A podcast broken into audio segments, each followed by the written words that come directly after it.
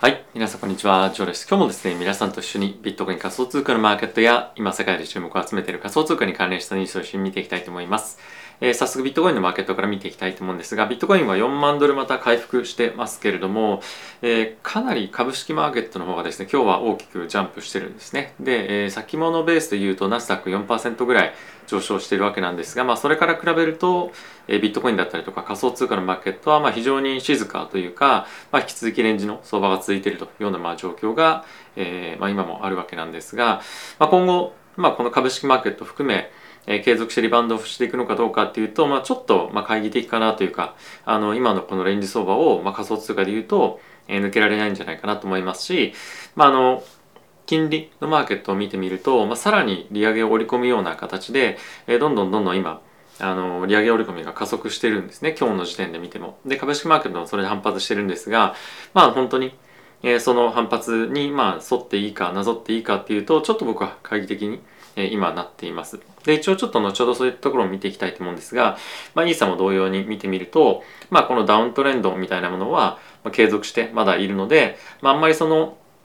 この大きな反発について意味をつけるかっていうと正直あんまり僕は意味があまりないのかなと思ってます。でちょっとあの先ほども申し上げた通り株式マーケットを、え、もう少し見てみたいと思うんですが、えっと、これが、えー、ダウですね、え、こちらが、えー、S&P でこれがえーと、ナスダックなんですけれども、まあ、あの一昨日の大きな下落分を、まあ、ほぼほぼ取り戻しているというような状況では、え、ある一方で、まあ、これがあのやっぱりリバーサルに行くかどうかっていうとその他もろもろマクロの環境を考えてみるとちょっと難しいのかなと僕自身は思ってますので、まあ、この反発で買いに行くとかっていうよりもまだ、まあ、あんまり動く必要は正直ないんじゃないかなと思いますし、まあ、この辺りの、えー、売り場っていうところに、まあ、結構マーケットではあの殺到ではないんですけれどもやっぱりこの辺りで売りたいっていうのはある程度株式マーケット含め、まあ、若干あるんじゃないかなと思うので、まあ、そういったところの、まあ、ショートポジションというのが、まあ、結構あのビットコインでいうと4万ドル近辺で積み上がってくる可能性も、えー、十分あるんじゃないかなと思ってはおります。はい、で今日は非常に重要なマクロのニュースいくつか出てますしえそれに伴って、え仮想通貨の関連のニュースも一緒に見ていきたいと思います。でまずは、えっと、ニュースというかさっきも言った、えっと、利上げの織り込み具合ですね、こちらを見ていきたいと思うんですが、えっと、もうですね、10回利上げっていうのは、まあ、ほぼほぼもう織り込んでいて、11回利上げですね。なので、えまあ、これからあの利上げ、まあ、FOMC が何回もあるわけなんですけれども、4回、4回とも50ベースポイントの利上げを織り込むっていうもの数値ですね。まあ、これが大体90%を織り込んできているので、あのまあ、さらにこれが今日でも加速してるんですこの株式マーケットが反発している中でも。なのでまあこの辺りを見てみるとやっぱりマーケットとしてあのそんなに楽観視できるというかあの積極的にリスクアセットを買っていくような相場には、まあ、なかなかなりづらいんではないのかなと僕は思っております。はい、で、まあ、今日一つ注目すべきポイントとしてはアメリカの GDP ですねが発表があったんですけれども、えー、予想としては1%のあの、まあ、成長というところを見込んでいたんですがなんと1.4%のマイナスというところでやっぱり非常に大きく、えパンデミックの影響を受けたんじゃないかなと思っております。でこれからマーケットとしては、まあ、しっかりと反発をして、えーまあ、プラス成長を続けていくんじゃないかというふうな予想には今なっておりまして、えー、今後、えー、残りの、まあ、第2クォーター第3クォーター第4クォーターに関しては2%前半から2%後半の成長をアメリカは遂げるというところで、このマイナス成長はあの、まあ、ノイズなんじゃないかっていう言葉が、まあ、結構いろんなところでは出てますと。でまあそれがあのノイズかどうかっていうところは今後、まあ、正直分かってくるかと思うんですけれども、まあ、やはりこの2ヶ月連続であの2期大あの2期連続ですね 2, 2四半期連続でマイナス成長になると、まあ、そのテクニカル的にはあの一応リセッションというようなことになるので、まあ、そうならないように、まあ、しっかりとあのアメリカ経済、まあ、成長してほしいなと思うんですが、まあ、今のような状況が続くと、まあ、その2%台の成長っていうところも少し陰りが見えてきてしまうかもしれないので、まあ、そのリセッションに行くかどうかというところよりも、まあ、もう少ししっかりと成長が維持できるかどうかというところに、まあ、非常にフォーカスがいくかと思います。あとはですね、コンシューマースペンディング、まあ、消費ですね、が2.7%成長している一方で、物価っていうのは7.8%上昇しているので、まあ、やっぱり非常にあのこの物価高っていうところに対して、まあ、コンシューマースペンディング消費が、まあ、なかなか伸びていきづらいような状況にもあるので、まあ、こういったところが GDP の重しにはなってくるんじゃないかというふうには言われております。でもそんな中なんですけれどもヨーロッパの方のですねあの、まあ、今後の先行きが、まあ、プーチン大統領がヨーロッパに対して、まあ、天然ガスを供給するかどうかっていうところにまさに今、え、かかっていてこれが、え、供給しませんよということにもしなれば、え、本当に本格的にリセッションを織り込むというところの記事がまた出てきています。まあ、これはあの本当にプーチン大統領がどうするかっていうところに、ま、かなり大きく寄与してくることにはなるので、ま、やっぱりヨーロッパに対しては、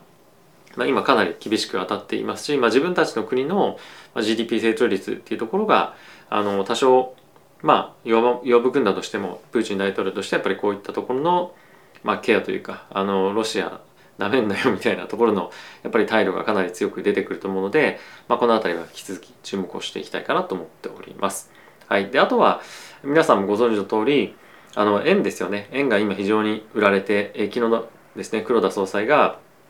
えーと、円安に関してはまだあのまあ許容できるというかアメリカのまあなんていうんですかね、まあ、経済政策が、まあ、今のままでかつ日本も経済政策今のままであれば、まあ、当然円安がさらに進んでいくと思うんですがそれに対して、まあ、一定程度の容認をするような発言をしたので、まあ、一旦ちょっと130円を大きく、え超えてきてますと。で一応アメリカのすみません日本の財務省と、まあ、BOJ がですね共同で、えー、まあドル円の値あまりあまりにも急激に上がっていくんだったら何かしらやらなきゃいけないよねみたいな話をしているんですが日本の金融政策に関しては、まあ、変えることができないプラス、まあ、実際にあのもう金利を上げることっていうのは、まあ、できないと思うんですね。あの日銀としても金利が上がりすぎると非常に日本の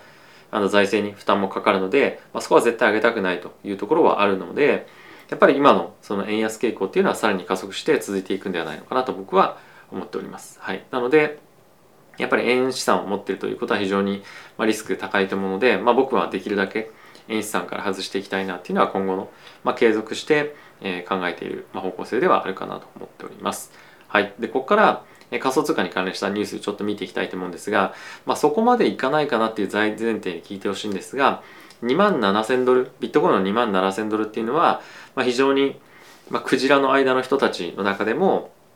えかなり、まあ、クジラだけじゃないんですけどもあの、まあ、マックスペインというふうに言われていて、まあ、この2万7000ドルいかないかもしれないですが、まあ、こういったところまでいくと、まあ、かなりのディップバイの、まあ、オポチュニティになるんじゃないかみたいなことが、まあ、の言われていますと、まあ、それ何をベースに言ってるかっていうとあのこれがですねクジラの人たちとか、まあ、そその他もろもろ小さい、まあ、僕らみたいな人たちの、まあ、全員のコストベースってどこなのかっていうのをですね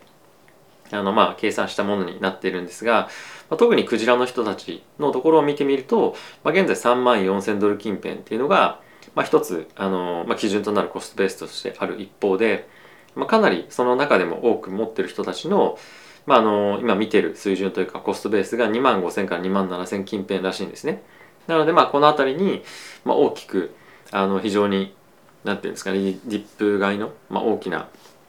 興味とかインタレストみたいのが入りやすいんじゃないかっていうような、ま、分析記事に、えー、なっていますと。まあ、あのちょっとこれは行き過ぎていると僕は思うので、まあ、その2万5000、2万7000に行くとかっていうのではないんですが、まあ、もし大きく下に入るようであれば、まあ、3万4000からまあ2万5000とかちょっと幅広いレンジではあるんですが、まあ、そういったところであのクジラの人たちの、まあ、大きな海峡味っていうのはあるんですよというのは、まあ、一つ理解しておくと、まあ、いいのかなと思っております。でまあその一方でもう一つ言われているのがこちらグラスノードとあとはですねもう一つクリプトクワントのデータも合わせたやつだったと思うんですけれどもあの今ですねこの赤いゲージが下にビヨンと伸びているのはビットコインが取引所から今どんどんどんどん抜かれてるっていうものを表しているチャートになるんですけれどもこういう今過去の数年間見てみると、えっと、本当に年に1回2回あるかないかぐらいの水準でビットコインがマーケットから抜かれてるんですね取引所から。で、えそういうふうな今ぐらいのタイミングになった後っていうのは、まあ、大きくマーケットでラリーが起こっているというのが過去の傾向としてはありますと。なのでまあそういったところを見てみると、ちょっとビットコインの,、まあ、あの直後にあるわけじゃないんですけれども、まあ、数ヶ月かけてビットコインの上昇につながっていくんじゃないかっていうのを、まあ、一つ注目をしている、えー、まあトレーダーというか分析者も今いるというところですね。まあ、この辺りはあの本当にマクロ環境だとか、まあ、あとは FOMC 次第っていうところも、まあ、一定程度ある一方でまあ、かなりマーケットでやっぱり今ビットコインとかはリクイリティがなくなってきたりとかまた注目度かなり低いと思うんですよね。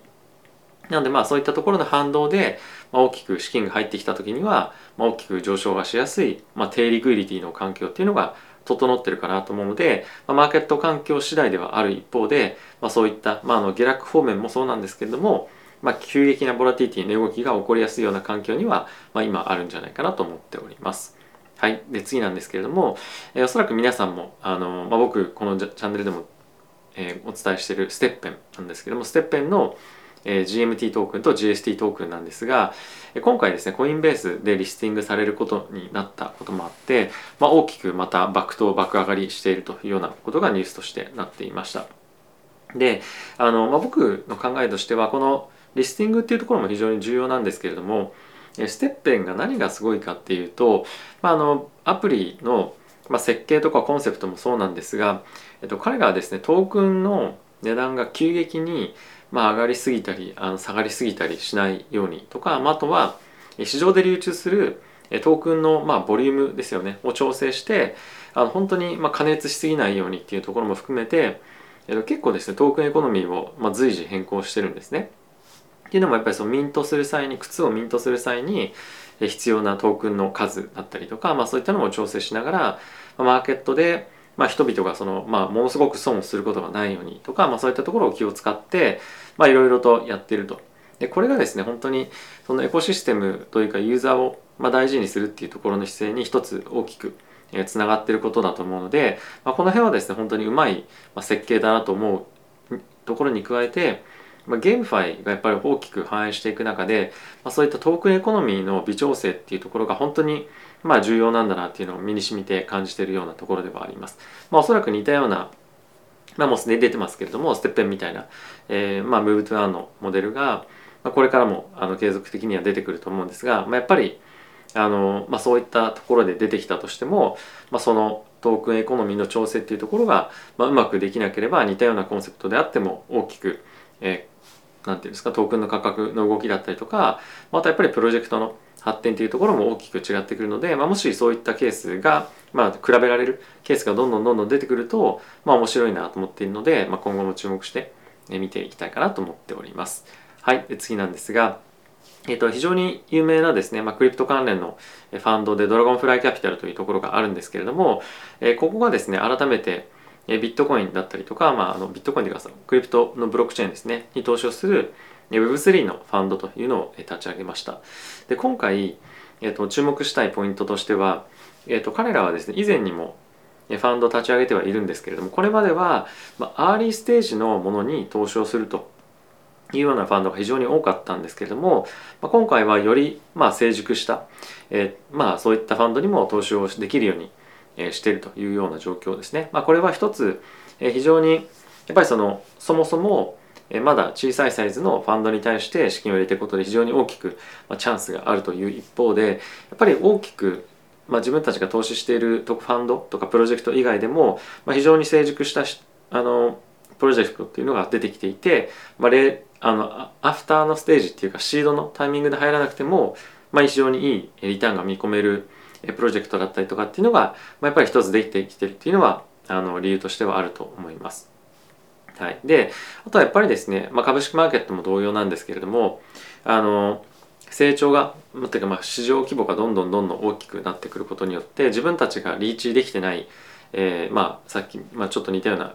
角度かもしれませんが、まあ、会社だったりとかあとは結構そのインドとかあの主に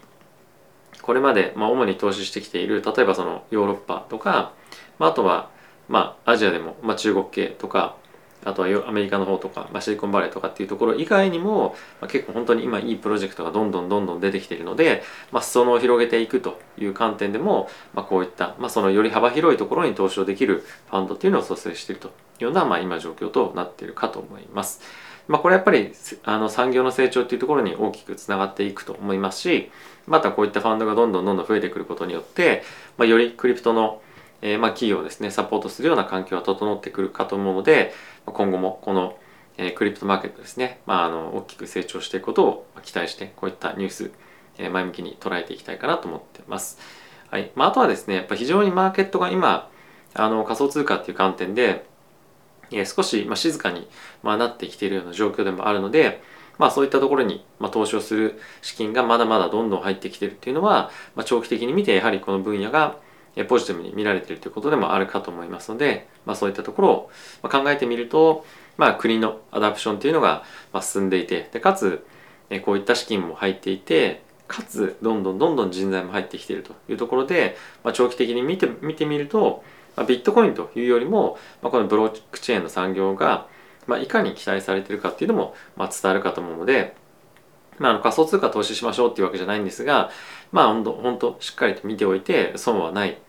分野だと思いますので今後もまこういったチャンネルを通じて情報集めしていただけるといいんじゃないかなと思っています。あとはご興味持ってあまあこれから取引してみようかなっていう方は、まあ、一応僕の使ってるですね講座とかっていうのも概要欄の方にあるので、まあ、参考にしてみていただけるといいんじゃないかと思いますし、まあ、あとあとはあの、まあ、使い方の動画とかっていうのも概要欄に貼ってありますので、ぜひ見ていただけると嬉しいです。はい。ということで皆さん今日も動画ご視聴ありがとうございました。また次回の動画でお会いしましょう。さよなら。